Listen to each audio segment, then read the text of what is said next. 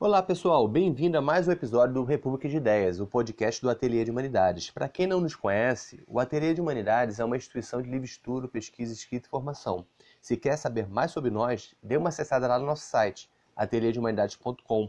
Aproveite e dê uma seguida no site, se inscreva na nossa newsletter e visite nossas redes sociais. Nós temos Facebook, Twitter, Instagram, YouTube e Medium. É só nos seguir nas redes que você ficará informado sobre tudo o que acontece no ateliê você vai ver as oportunidades de pesquisa e estudo que temos aqui, com nossas tutorias de informação e pesquisa, cursos, grupos de estudos, etc. Vai poder também acompanhar nossas atividades públicas. Nós temos, claro, aqui o podcast do República de Ideias, mas também temos o canal no YouTube, onde estaremos alimentando muitos vídeos e temos vários cursos, palestras, mesas redondas e eventos programados para 2019, junto com nossos parceiros. Se você gosta de ler, temos muita publicação artigos de jornais, traduções, ensaios acadêmicos, e-books e agora nossos pontos de leitura. Você vai conhecer no site os cadernos Atelier e vai poder ver todas as nossas publicações lá. Também pode nos acompanhar pelo Medium. E estamos lançando agora o selo Ateliê de Humanidades Editorial, onde estamos publicando nossos e-books, sozinho ou com as nossas editoras parceiras. Nos conheça!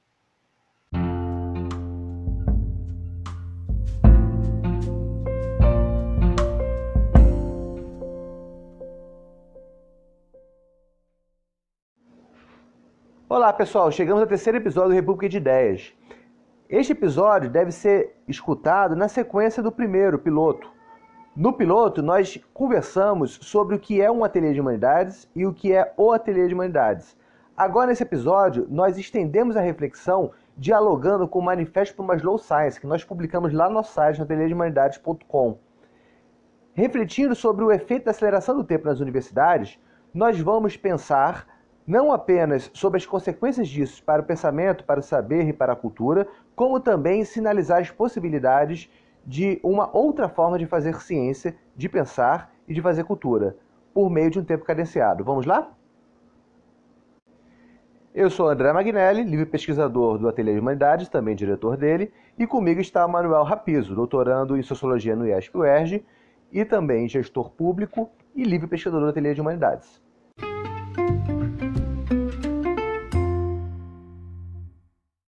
Então, a gente vai falar sobre o tempo carenciado porque a gente vive uma sociedade acelerada, né? É, o ponto principal para a gente, o de partida, é um diagnóstico de, é, do tempo, né? para a gente entender o que é esse slow science e para que esse, essa slow science. Tem um autor chamado Hartmut Rosa, da Escola de Frankfurt. Conhece essa escola, Emanuel? É a escola que todo mundo critica, mas nunca ninguém leu, né? É, essa mesmo. Pois é, esse é cara. A crítica, é a crítica da fruta, né? Tipo, não comi e não gostei. Isso, é por aí mesmo. Esse cara dessa escola do não comi nem gostei, né? Ele é da última geração da escola de Frankfurt e ele estuda as sociedades contemporâneas como uma sociedade do, da alta aceleração, né?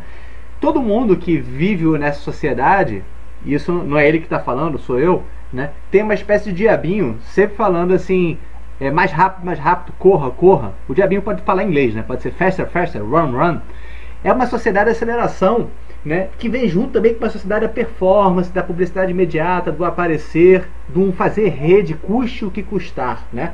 Uma sociedade da aceleração, uma sociedade do espetáculo, para é, remeter ao Guy Debord, e uma sociedade do narcisismo, para falar como Cristo Flash. Nessa sociedade tem um lema que é essencial na academia. Qual é ele, mano? Oh, do Publish Perish? Isso mesmo que seria um pouco como publique ou pereça. Ou seja, ou você publica ou você não tem condições de sobreviver a, esse, a essa disputa dentro do mercado acadêmico. Uhum. É um publique, um publique mais rápido possível, né? É, nesse caso, a aceleração na vida universitária ela se manifesta de várias formas, né? Todo mundo que vive na vida universitária sabe que a gente é guiado por quê? Por índices de rendimento, de produtividade, né? que desencadeia uma produção acelerada, quase frenética, de publicações científicas. Sim. Além disso, a gente também tem uma, um encurtamento do ciclo de formação. Né? Hoje em dia, quando se entra na universidade, já se é pressionado a definir rapidamente qual é a sua área de pesquisa, começar a publicar nela, né? É, fazer logo mestrado doutorado e já terminar doutorado com 20 e poucos anos de idade, o mais cedo, o mais rápido possível, para conseguir um posicionamento na carreira mais rápido possível. Né? Então é tudo muito acelerado. Acelerado é a, o tempo de formação, acelerado é o tempo de publicação. E quais são os efeitos negativos disso na vida, na vida cultural, intelectual, universitária e na própria existência das pessoas, Emmanuel? Tem, tem, um ponto ainda antes, André, que vale a pena é, citar, uhum. é que essa, essa formação precoce passa pelo entendimento de que a formação acadêmica é o começo da sua estrada dentro da vida intelectual. Sim. E não como em outros momentos, quando o mestrado ou doutorado era quase um apogeu da sua produção. Enfim, era, era o momento que, de fato, você apresentava a sua tese para a sociedade é, intelectual. Uhum. E aqui a apresentação da tese é quase, ou da dissertação é quase um momento prévio a o início das pesquisas de fato sérias, digamos assim, né? Uhum. Então a gente tem aí uma inversão que também é uma inversão que, que a gente não pode deixar de ser ingênuo e, e também não notar que a vida acadêmica em outros momentos era muito mais elitista do que era hoje, né? Então permitia uma certa, é, um certo quase diletantismo, enfim, uma, uma, uma a, vínculo com a universidade que é mais difícil de se manter dado a massificação é, correta da, das universidades. Uhum. Mas, para além disso, a gente tem efeitos muito claramente negativos na vida das pessoas. E o principal deles são a proliferação de diagnósticos de doenças da mente ou do espírito sobre as pessoas que vivem dentro da academia. Uhum. Então, e fora dela também, né? Exato, é, também. Mas, enfim, é, depressão dentro da academia se tornou um mal é, que é muito debatido hoje em dia, muito discutido. Finalmente, pelo menos, em parte, hoje, é, esse, esses diagnósticos são mais levados a sérios do que há 5, 10 anos atrás. Sim, é, ansiedade generalizada, pânico, muita gente tem crise de pânico, situações de pânico desenvolvem ao longo da, da pós-graduação né? E até dependência de drogas, né? As pessoas ficam naquele jogo de efeito rebote, tomam estimulante, tomam calmante, tomam estimulante, tomam calmante para conseguir ao mesmo tempo produzir aceleradamente e também aguentar a pressão, né? É, quebrar a ansiedade. É, isso é um efeito então existencial, né? Digamos da, da, da aceleração do tempo sobre a vida é, dos acadêmicos, universitários, das pessoas que estão fazendo formação. E qual é o efeito sobre os estudos e as leituras e as pesquisas? É o de fragmentação, né? É, há um Sim. processo de fragmentação em curso muito grande. Explica um pouco melhor o que, que isso quer dizer, mano. É, que você estava comentando é pouco essa fragmentação, fragmentação passa por ler basicamente o que é necessário para escrever aquele artigo ou produzir aquele, é, aquele, aquela apresentação, aquele paper que vai ser divulgado naquele congresso. Então, é, a uma leitura, um estudo que está muito vo voltado para a produção imediata. Uhum. É, e nas humanidades isso é muito comum mesmo, né? As pessoas elas leem as disciplinas. Aqueles que são estudantes de graduação e pós-graduação sabem muito bem, né? Que estão escutando a gente. Você tem aquelas pastas com textos fragmentados, você não consegue ler obras, você não consegue ler livros, né? Porque você não tem tempo para isso, né? Tem que se ler muito, muitas vezes se lê muito mal, né, porque não se tem tempo de aprender a ler. E, claro, é, se tem muito pouco tempo para ler aquilo que vale a pena ler, no sentido que aquilo que você quer ler, aquilo que tem propósito, algumas vezes pelo prazer de leitura. Né? Essa fragmentação dos estudos ela é, faz com que você também tenha é, uma especialização precoce né, dos indivíduos, né, que acabam abrindo mão de uma formação mais ampla né? e também de uma formação suficientemente sólida para que seja bem especializado. Né?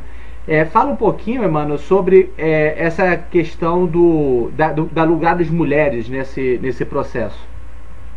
É, acaba que com esse modelo que é muito calcado na produção é, de artigos acadêmicos e na avaliação do peso desses artigos por meio de índices que é, medem o quanto ele é citado, qual é o suposto impacto dele dentro da comunidade acadêmica, acaba que as mulheres sofrem ainda mais porque é, há diversos estudos apontam que mulheres são menos citadas, é, têm artigos menos citados do que homens, por uhum. causa da estrutura machista que afeta também essa comunidade acadêmica. Uhum. E por ter menos citações, elas vão ser também mais preteridas dos momentos de seleção de é, funcionários, possíveis funcionários para as universidades. Então, elas são duplamente impactadas por esse machismo dentro da academia. Ah. Tem um trabalho que a gente lembra, cita aqui, das Ditas Reace, é, do Vicente La Rivière, da Case de Sugimoto, que é On the Compliance of Women Engineers with a Gender Scientific System, que trata justamente desse é, ponto sobre essa desigualdade de gênero dentro é, dos artigos relacionados à engenharia. Uhum. Então, isso também é um dos impactos é, negativos desse nosso modelo de avaliação uhum. acadêmica. É, é, a gente pode traduzir esse modelo como sendo um jogo que tem regras. Né? A questão é, quais são essas regras e de que forma essas regras fazem que se jogue um jogo que tenham perdedores e vencedores. Né? A primeira questão nesse jogo, se você pensar que é uma corrida, né, e é uma corrida acelerada, a primeira sensação que se tem é que é, as regras do jogo tiram o valor intrínseco de um jogo dentro desse jogo, que é o da pesquisa. Né? Você é, até trouxe uma citação da Irene Nobeli sobre isso. Né? É, você tem, tal como na corrida, a pesquisa tem um valor intrínseco. Só que na hora de se jogar o jogo, é difícil de manter esse, esse prazer de jogar o jogo da pesquisa diante é, de uma de um levar, do impulsionar para jogar um jogo que onde as gratificações são outras, não são gratificações dadas pela pesquisa em si mesma. Né? É desde ter um valor intrínseco e absoluto, digamos assim, né? Nada, nada de absoluto no mundo, né? mas pelo menos absoluto no sentido de valor em si mesmo, e passa a ter um valor mais de meio para chegar a outros fins. E, esse, e, como é que esse jogo é jogado então? Vamos pensar um pouquinho sobre isso. A primeira questão é, do, das regras do jogo é, jogadas é de se publicar rápido e publicar bastante e participar de congressos, conferências e tudo mais. Fazer chamadas é, quantidades no, no, no, no, Lattes, né? os índices de produtividade no Lattes, né? nessa era que é do Homo Lattes. Dentro desse jogo, qual é o tempo que se tem disponível para pensar, para se formar, para pesquisar? muito pequeno, até porque tem que se fazer uma carreira mais rápido possível.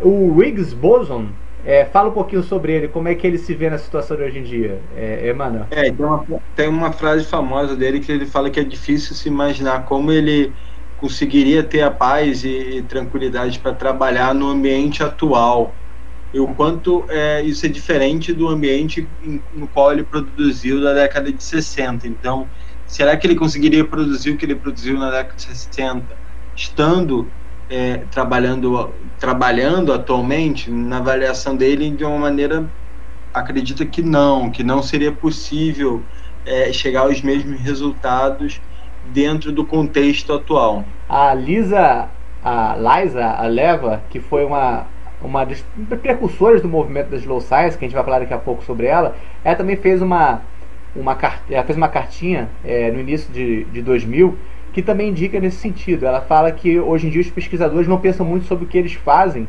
e eles acabam, é, às vezes, sendo muito. É, em vez de buscar uma boa teoria para testar é, experimentalmente, ela é uma pessoa da área de humanas, eles acabam buscando uma boa, uma, uma boa, uma descoberta, digamos assim, ao acaso ou fazer uma determinado furo, digamos, de ciência, né? E nesse caso até a própria qualidade do experimento, isso no campo das, uma, da, da, da, das exatas, ela se deteriora, porque a característica da ciência experimental não é buscar dados é, é, empiricamente apenas, não é somente buscar uma, uma, um furo de reportagem Cientista não é jornalista. Cientista tem que ter uma boa teoria, uma boa hipótese. E ela fala: para ter uma boa teoria, uma boa hipótese, é necessário um tempo lento. É necessário que se desenvolva essa teoria, essa boa hipótese. Né? Pra, é, é difícil, eu acho que para ela e também para esse autor, que é reconhecido como o que hoje em dia, Emanuel? Você está falando aí o da Boson, sala né? mesmo. É, o Rigas. Boson é, é de que área mesmo? É dos, das partículas, é, né? Isso, da partícula de, de, de Higgs, é da física, da astrofísica, enfim. Uhum. Essas áreas já sentem o impacto disso. Imagine a nossa, né? que não depende apenas de criar uma boa teoria e para realizar um experimento, mas sim depende é, de uma experiência, de uma maturação de pensamento, de reflexão, né? um ganho de experiência histórica, um ganho de experiência de vida. E isso impacta mais aí na área de humanidades. Bem, Sim. uma segunda característica muito, muito impactante para a gente é que as pesquisas mais arriscadas e pretensiosas são estimuladas né? É, dentro desse, desse sistema. É, como é que. É, qual é a relação hoje de pesquisa com os fundos de, de, pesquisa? Dificilmente se fomenta pesquisas de longo prazo ou pesquisas que tenham um, um, um risco, não sejam diretamente é, operacionalizáveis ou que tenham um efeito mais claro é, ou, uma, ou mostre um caminho fácil de resolução de problemas. Né? Então, nesse caso, é, é, pesquisas de mais longo prazo, pesquisas que possam demorar até mesmo décadas, são muito arriscadas para que sejam incentivadas. Sem dúvida. Então você acaba que, de uma maneira, estava comentando aí, você premia os mais pragmáticos, né? E não necessariamente aqueles mais vocacionados ou talentosos. Uhum. E o, como é que o pragmatismo funciona nesse caso? Né? Todo jogo tem suas regras e todo jogo, quando tem suas regras, também tem uh, jogadores que sabem burlá-las a seu favor. Né? Quando você é obrigado a produzir muito para conseguir índices de, de, de resultado, uma coisa que acontece, e todo mundo que vira acadêmica sabe muito bem o que acontece, é ter uma estratégia de sobrevivência. Uma delas é de salamização da produção. Né? Você tem uma. Você conseguiu fazer sua tese de doutorado. Dificilmente as pessoas elas vão transformá-la numa produção única, elas vão salamizá-la, para porque se incentiva, seguindo padrões das ciências exatas, é que se tenha vários artigos publicados. Então você é, faz aquele salaminho, né? Vai cortando, cortando, cortando e vai entregando é, artigos nas revistas científicas qualificadas. Né? Além disso, você tem uma tendência a não somente plagiar os outros, isso não é uma novidade na vida acadêmica, definitivamente, né? ainda que hoje possa ser acentuado um pouquinho mais, mas sobretudo se autoplagiar. Né? Você tende a fazer variações do que, que você já pesquisou para continuar mantendo o índice de produtividade alto, tal como exigido pelos institutos de fomento e as, e as, e as universidades, o sistema universitário. Nesse caso, quem é premiado? Aquele que é pragmático ou não tem freios, digamos assim, suficientemente estabelecidos em termos de regras de conduta, valores e tudo mais, né? E, se, e conseguem jogar bem esse jogo. Né? Aqueles que acabam tendo um compromisso intelectual ou uma certa vocação a se realizar e são, e são mais e são mais rigorosos nas suas condutas, muitas vezes não são gratificados, né? E podem ser excluídos do sistema. Né? Eu penso nesse caso, né, o prejuízo primeiro é aqueles que têm pretensões de grandes obras. Né? Você pensa lá, eu brinco com os meus alunos na, na universidade, num Kant, no Spinoza ou no Nietzsche no, no, no, mundo de hoje. Eles estariam completamente ferrados. Né? É, um Kant seria um, um acadêmico é, mal reconhecido, desprestigiado, não conseguiria sua posição. Afinal, ele terminou a graduação dele e ficou 12 anos como preceptor numa, numa, numa, numa casinha nobre no interior. Né? Talvez hoje em dia ele fosse virar um professor é, é, com dificuldades financeiras, o professor de ensino médio, um posicionamento em alguma área de serviços e não conseguiria então gerar os resultados acadêmicos necessários para que ele pudesse, conseguisse uma posição acadêmica. Né? É, e também quando ele resolve fazer a questão da razão pura, ele fica aí uns 12 anos sem produzir coisas relevantes. Isso no sistema de hoje em dia é muito difícil de ser aceito. Né? Mas não se trata apenas de defender que, que grandes intelectuais como Kant, Spinoza, Nietzsche tenham é, suas grandes obras, tempo para fazê-las. Trata-se também de outras questões, que é a possibilidade de fazer uma pesquisa por si mesma, com, que, que ela tenha valor, e também de valorizar a posição do professor, né, Emmanuel? Sim, porque, é, em geral, é muito nesse modelo é, de avaliação que, onde o critério da produção científica via artigos é tão fundamental, aqueles que são mais vocacionados para o magistério sofrem uma certa é, consideração é, deletéria, enfim, são, são desprestigiados nos momentos de avaliação e de seleção para cargos na universidade. Uhum. Então, as universidades acabam muitas vezes olhando muito para o índice é, de impacto dos artigos, porque isso é o que talvez é, mais importe para a distribuição de dinheiro pela, pelos sistemas de fundos nacionais e internacionais, e deixam de lado as capacidades de magistério daqueles que estão se candidatando. Então, você acaba contratando maus professores, mas que sabem jogar o jogo e publicam bastante, e por isso elevam sua nota dentro dos sistemas de avaliação que levam a maiores recursos e maiores é, pesquisas. Então, você cria um, um você cria um sistema que, de alguma maneira, expulsa os bons professores, né? Sim, isso repercute na qualidade de formação dos alunos, né?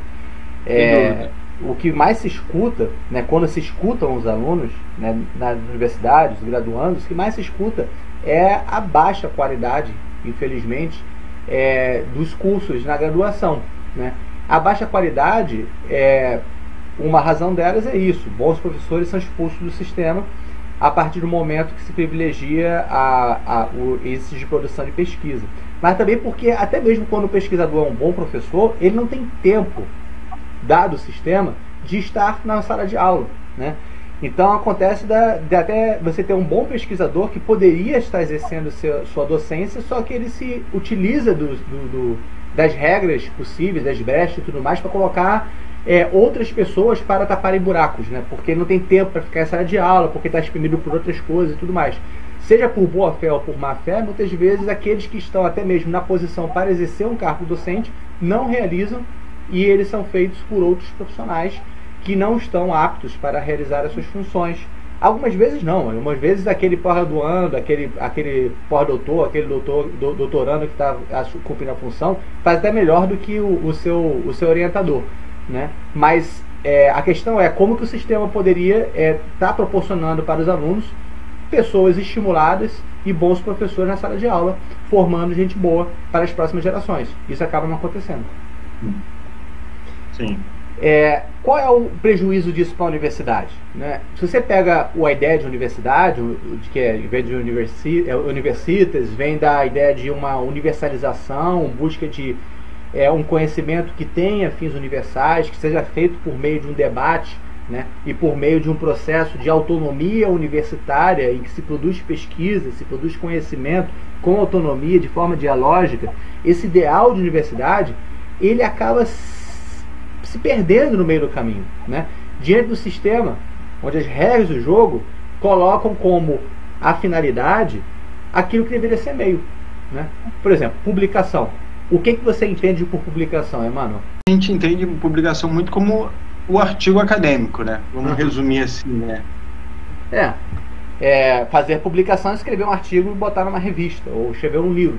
Só publicação é tornar público, né? Aí uma, uma das características da universidade é, uma vez produzindo conhecimento, né, torna-se público ele. Só que quando você tem um sistema que a regra do jogo é publicar, né, e não tornar público um resultado, mas publicar, Aquilo que era para ser apenas o fim da cadeia de produção, que é aquilo que é tornar público depois que a coisa foi feita, se torna a finalidade da produção. Né? Então as pessoas elas muitas vezes pulam etapas, não realizam o processo de pesquisa, de debate, de construção de uma hipótese, de experimentação e tudo mais, e já vão para o processo de publicação. Né? Isso acaba minando a própria dinâmica das universidades, que é sala de aula cheia, debates, refletir sobre o tempo presente, um processo de, de, de pulsão de saber, né, de potencialização de saber de conhecimento. Isso fica um pouco deixado de lado, essas aulas ficam vazias, as pessoas pesquisam menos e muita gente tenta, é, buscando é, é, benesses do sistema, digamos assim, é, concorrendo, fazendo lobby para conseguir é, um bom GT e um congresso, conseguir apertar trabalho, colocar um artigo numa publicação A1, A2, bem qualificada do sistema. Então, muito esforço é feito para meios, para coisas secundárias, canalizando essa energia para isso, deixando de ter energia para aquilo que importa na universidade, que é produção de saber, de conhecimento, de debate intelectual e de formação de pessoas, não somente no mercado de trabalho, mas também, mas também cidadãos e humanos. Né?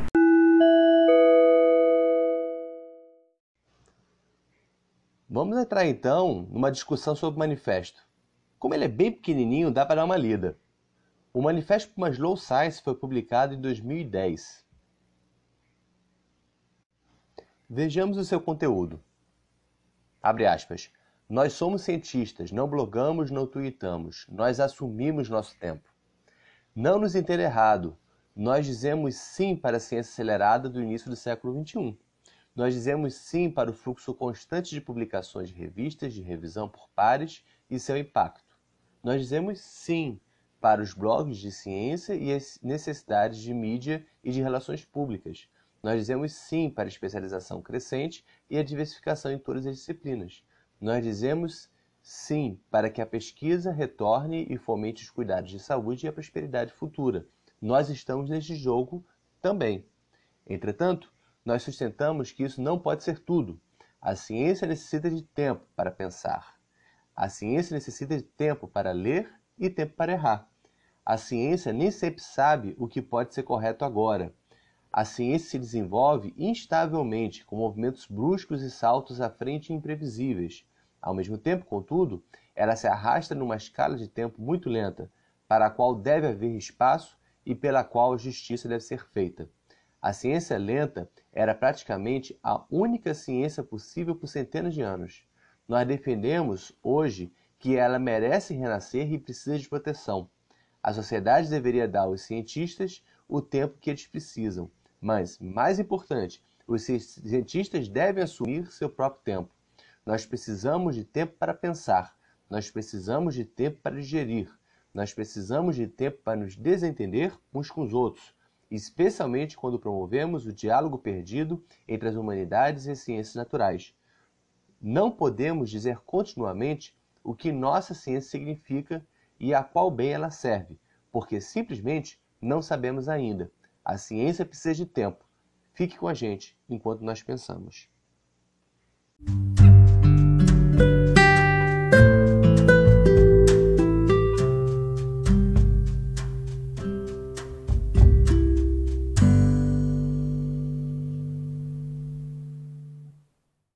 Então, aqui falando um pouco sobre o manifesto especificamente, é, o André citou aí uns trechos, você deve ter ouvido. A primeira frase eu acho que é bastante impactante, que diz: Nós somos cientistas, não blogamos, não tweetamos, nós assumimos nosso tempo.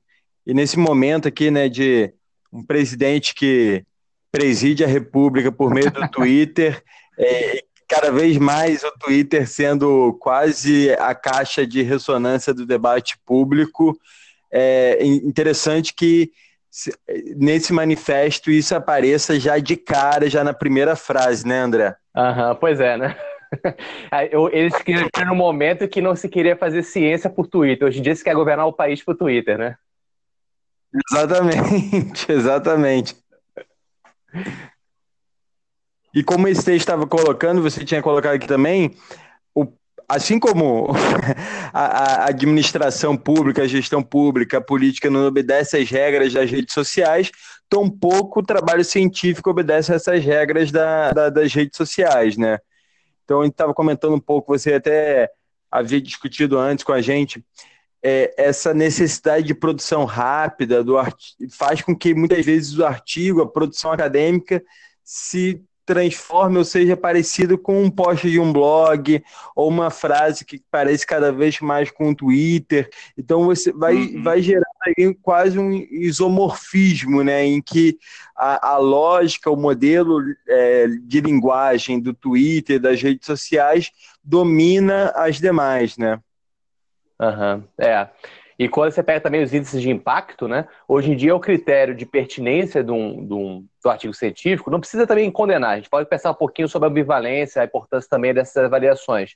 Mas o critério de avaliar a pertinência de um artigo científico, uma produção científica por meio de índices de impacto, acaba, de certa forma, é, imitando, mimetizando a lógica de rede social né, assumindo uma premissa, que a verdade científica ela está associada à popularidade no momento que ela foi é, publicada, ou pelo menos a, o impacto dela viral.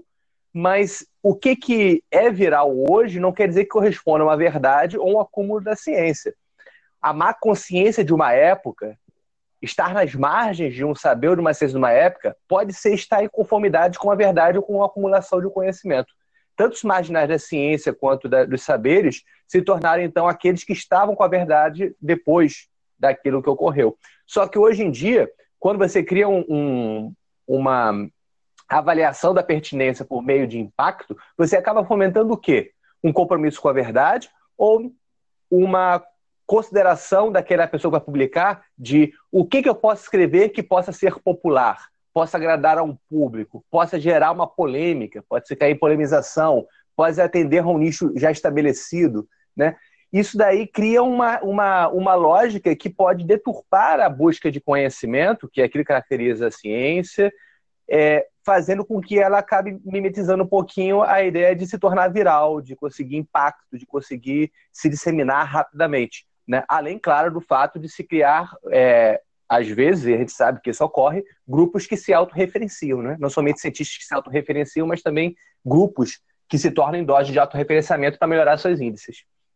É, esses seriam grupos que se aproveitam é, da maneira como se estabeleceu as dinâmicas da atividade científica de maneira calhorda, né? de maneira é, criminosa, enfim, né? de maneira é, desonesta. Mas, uhum. independentemente da honestidade ou não, há problemas nessa lógica, né? Isso que, que a gente está colocando aqui e, e, que é o apresentado pelo manifesto, né?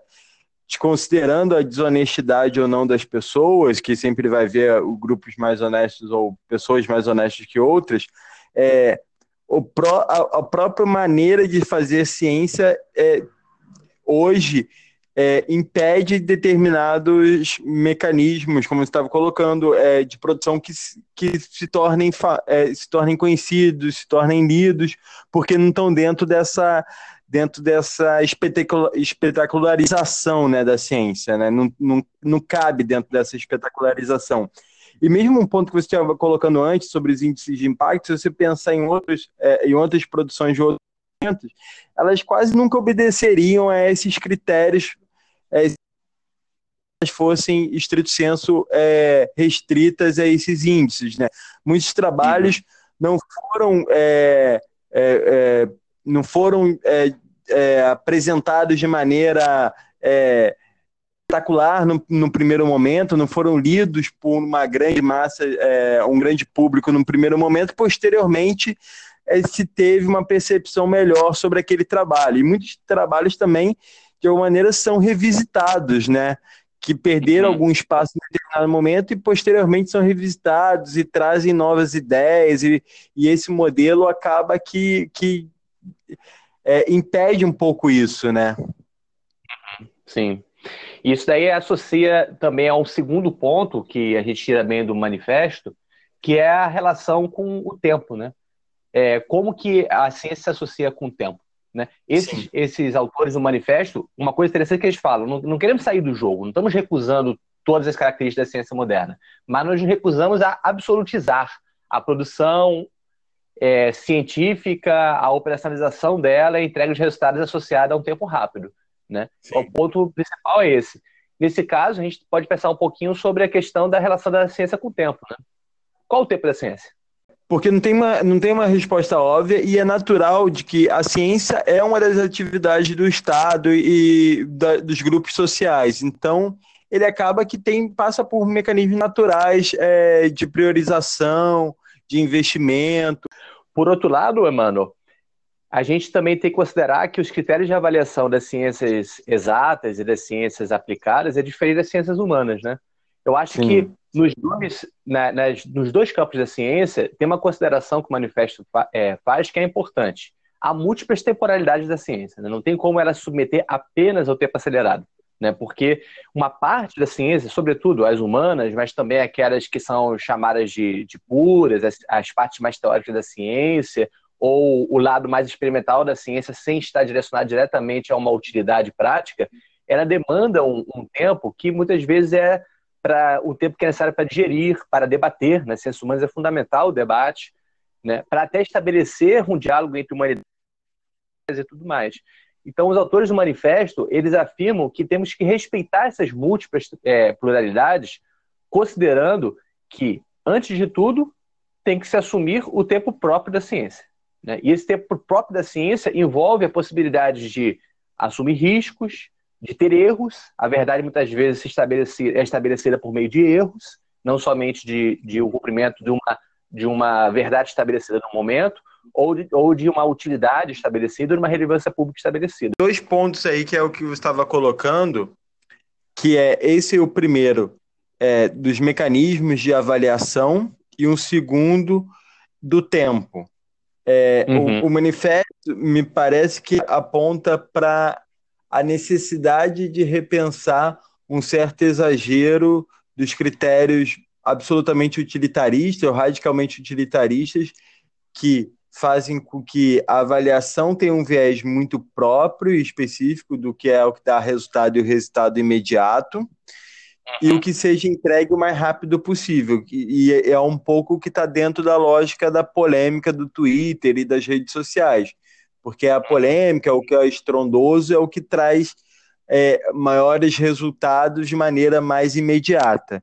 Então, isso de alguma forma aparece na ciência também e evocar uma ciência mais cadenciada passa por compreender critérios de avaliação que levam em conta também outros tempos de produção, que é esse tempo mais distendido, é um tempo que não necessariamente vai entregar é, algo de maneira imediata. É, que, ele fala, só que, ele fala numa espécie de não linearidade do tempo, né? Às vezes se avança muito rápido, às vezes é mais lento, né? Não tem, é um pouco tem um elemento um pouco imprevisível na, no avanço do conhecimento científico, né? Que não pode ser achatado pela aceleração do tempo. Sem dúvida. É, mas é compreensível para quem está do outro lado na, no, no, grupo de financiamento, de gestão da, das políticas científicas, é, de pensar como garantir que é válido investir em alguém que vai levar mais tempo para produzir, ainda que contando, na verdade, contando com os riscos naturais da ciência, né? De uma ciência que não necessariamente vai trazer resultados positivos ou algum resultado que tenha faça alguma diferença ou para algum tipo de teoria ou mesmo para questões mais práticas da vida cotidiana, enfim, né? Que tipo é é complicado às vezes para o gestor saber medir isso, né? Saber o quanto ele investe em algo que não necessariamente tem retorno hoje, com o risco de não ter nenhum retorno, né? Eu acho, Manuel, que isso daí leva à questão da, do financiador e da, das atividades de pesquisa, da atividade universitária, tudo mais, é numa relação que é de avaliação ou de confiança dos quadros. Isso é um problema clássico da gestão pública, da burocracia, no sentido bom do termo. Né? Você, se você tem uma confiança cega nos quadros, você pode não ter aquela produtividade ou retorno adequado para o cidadão, para o que é investido e tudo mais, considerando-se que uma boa parte da pesquisa é financiada pelo Estado. Por outro lado, se você vigia demais, se você cria um sistema de avaliação, você também pode levar a disfunções né, é, grandes, desincentivos, é, criação de burocracias ou de, daquele sistema de relatórios infinitos que acabam nunca sendo é, correspondentes a uma finalidade plausível, né? aquilo que acaba ficando encaixotado, que ninguém vai ler. Então, existe uma, uma linha tênue aí, muito complicada de se, de se estabelecer. O ponto é, evidentemente, que tem que se financiar e financiar a atividade científica dando uma autonomia a ela. E o que ele traz para o debate é uma defesa de uma autonomia científica, né? É uma, é, eles, eles tentam trazer a ideia da academia de volta, tirando a centralidade do que, que eles chamam de um certo domínio que se tem das revistas científicas. Né? Você, eles veem que tem uma virada nas revistas científicas que começa a dominar o sistema, né? é, muito ISSN, muito Qualis e pouca autonomia científica e pouca academia. O diagnóstico deles é mais ou menos nesse sentido. Sim, sem dúvida. É quase é, é, tem um pouco de, de jaula de ferro acadêmica, né, científica, assim, né? É. E, e como, e como uma, uma jaula de ferro da, da, dessa burocratização, ou se é da ou dessa modernização do fazer científico, não necessariamente da ciência em si, mas desse modernização do fazer científico, né, que faz uhum. com que a ciência fique enjaulada, né? Não porque é. tem pessoas malignas tentando impedir a ciência de, de ser de uma outra maneira, né? Mas por, pelo próprio desenvolvimento da, dela, né? Das consequências desse desenvolvimento. É, isso tem questões práticas, básicas, de institucionalização e tudo mais. Isso nos leva ao último ponto da nossa discussão, que é como viabilizar institucionalmente uma ciência que seja de uma slow science ou uma ciência que tenha uma autonomia. Essa é a questão chave e que está na fundação do próprio ateliê. Né? A gente defende a constituição de um tempo cadenciado do pensamento né? e criar uma viabilidade institucional para isso a gente se, se eh, tenta é, se estabelecer como uma instituição de livre estudo, pesquisa, escrita e formação, que tem como um dos principais valores qual, Emmanuel? Leia aí, por favor, o que está no nosso, no nosso pequeno manifesto, que é o Ideias e Valores, que está no nosso site. Lá está dizendo né, que o ateliê, como uma instituição livre de livre estudo, pesquisa, escrita e formação, busca contribuir para reviver ser e proteger o tempo próprio à ciência ao filosofar e à cultura, constituindo-se um espaço disponível para uma reapropriação do tempo próprio à vocação intelectual. Acho interessante dessa, dessa frase porque é aquele, aquela percepção de que é possível é, se é, construir, enfim, se reapropriar da, da filosofia, da cultura, por si só, independentemente da, da, entrada dentro da vida institucional acadêmica, dentro de universidade, pós-graduações, etc. Uhum. Isso é central para a gente, porque é, ele se funda como, como uma. É, é, a partir de uma dúvida. Será que é possível é, realmente ter esse tempo reapropriado dentro do sistema formal? Porque o sistema formal ele tem questões práticas também, tem demandas institucionais de formação, de certificação, de exigência de produtividade para ter o retorno do dinheiro investido pelo cidadão. E isso daí faz com que se entre nesses dilemas, nos paradoxos da própria, da própria experiência burocrática, né, que a sociologia trabalha muito. Né, e até que ponto não pode se construir um espaço institucional que seja fora do sistema formal que permita essa reprodução do tempo próprio. Mas aí tem um problema central para ele, que é como se financiar. Né? E isso é uma questão prática. Como que se financia? não é pelo Estado, é por, por empresa, se for por empresa vai ter exigências. Isso é um dilema que é próprio da nossa experiência e a gente está se debatendo com ele para construir essa instituição que tenha uma viabilidade econômica, institucional, ao mesmo tempo que é, cria uma condições para que floresça uma, um tempo para saber.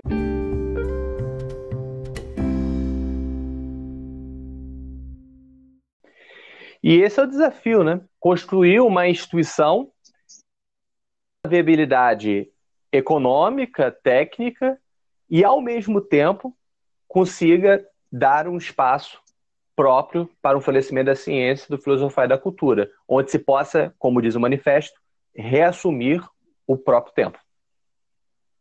Sim, sim. Tem, tem, tem uma, uma frase, por acaso, que eu estava lendo hoje, é do dono da, da Smart Fit, essa rede de academias do Brasil, que ele cita que ele fala para não transforme o seu hobby em trabalho, porque se você não conseguir que ele funcione bem, você vai acabar é. detestando aquilo que você mais gostava de fazer, enfim, o seu hobby. E tem um pouco isso, né? Que para muita gente a, a, a ciência, a filosofia, enfim, é um hobby, é uma forma de, de se compreender, de se entender dentro do mundo, enfim, não necessariamente o trabalho. E quando tem um prazer tra... estético, né? Às vezes Exato. tem a questão existencial. Exato, de, de amadurecimento emocional e, e mental, enfim. E quando isso se mistura com a forma é, de trabalho, enfim, com o seu trabalho, é, muitas vezes o hobby, a, aquela paixão vai perdendo o fôlego, vai perdendo o fogo e uhum. vira uma burocracia do necessidade de ganhar mais, de sustentar as condições de vida, enfim, de, de trabalhar, e toda aquela paixão se esvai. Então tem um pouco de como equilibrar isso de uma maneira com que a, com que a paixão, com o hobby, enfim, com o prazer que tem né, na, na produção, na vida acadêmica, se mantenha muito embora algumas pessoas façam isso o seu ganha-pão, né? Faça disso o seu trabalho. Aham. É. Isso nos leva ao último ponto, no meu entender, que é existe uma experiência estética, uma experiência ética, Sim. né? É, na, na, nos estudos, sobretudo na área de humanidades, né? Mas também na ciência também tem isso, né? Se a gente lê lá o Weber falando sobre ciência como vocação, ele fala, né, como que o cientista é movido pela paixão, não somente pelo senso de responsabilidade. E esse movimento, sobretudo quando ele é liberado, quando ele, permite, quando ele pode florescer por sua própria conta, ele é, traz uma dimensão de temporalidade onde eu não concordo muito, não sei o que você acha, Manuel, mas eu acho que falar Sim. de slow science, o termo, eu acho que não é muito bom porque ele fixa no tempo lento. Enquanto que a questão é muito sim, mais que o tempo se, se faça dentro de um ritmo que é cadenciado. Às vezes um pouco mais lento, às vezes um pouco mais rápido, né? onde há uma, uma, uma forma de cadência quase dançante do pensamento dos estudos da pesquisa. Quando não se tem a vinculação imediata a um fim utilitário, ou uma carreira, ou um objetivo institucional, você pode ter uma experiência que é bem estética do, do, da busca de conhecimento, tanto filosofia quanto ciências. Sim. Você pode dançar, né? Sem dúvida, sem dúvida, concordo contigo. É, e eu acho que a, a, talvez o termo slow tenha sido mal colocado, né? E pensar em algum termo como cadência, enfim, fosse mais interessante, até pelo que está de fato escrito né, no manifesto, né? Aham, uhum, é. Eu acho que no debate é isso. Tem mais alguma coisa que você pega do manifesto? Não, o, o nome do, do termo que eles usam é take their time, né? Uhum. Pegue o tempo da ciência, né? Que não necessariamente é o tempo lento, né? Pode ser um tempo mais é. rápido, enfim. É, o, o take your time é tipo gaste o tempo que for necessário, né? E o que for uhum. necessário não significa ser longo, né? Ser grande, né? É o que for necessário para que as coisas sejam bem feitas, para que sejam feitas com cuidado, basicamente. É. É, isso daí até quando eles falam que o tempo da ciência pode ser mais rápido, mais lento, o avanço às vezes é com, a, com um movimento abrupto, às vezes é mais lento, mostra bem que eles têm uma percepção mais do cadenciado do que do lento. Sem dúvida, sem dúvida. Acho que com isso a gente termina aqui, André. É, eu, eu, então fica assim como uma moral da história do nosso debate é para que a ciência e o conhecimento, a filosofia, a cultura não dancem, deixemos tempo para que o nosso pensar possa se realizar de forma dançante. É uma boa frase de final de programa. Valeu, abração. Abraço, gente, quem está nos ouvindo. Abraço. Até.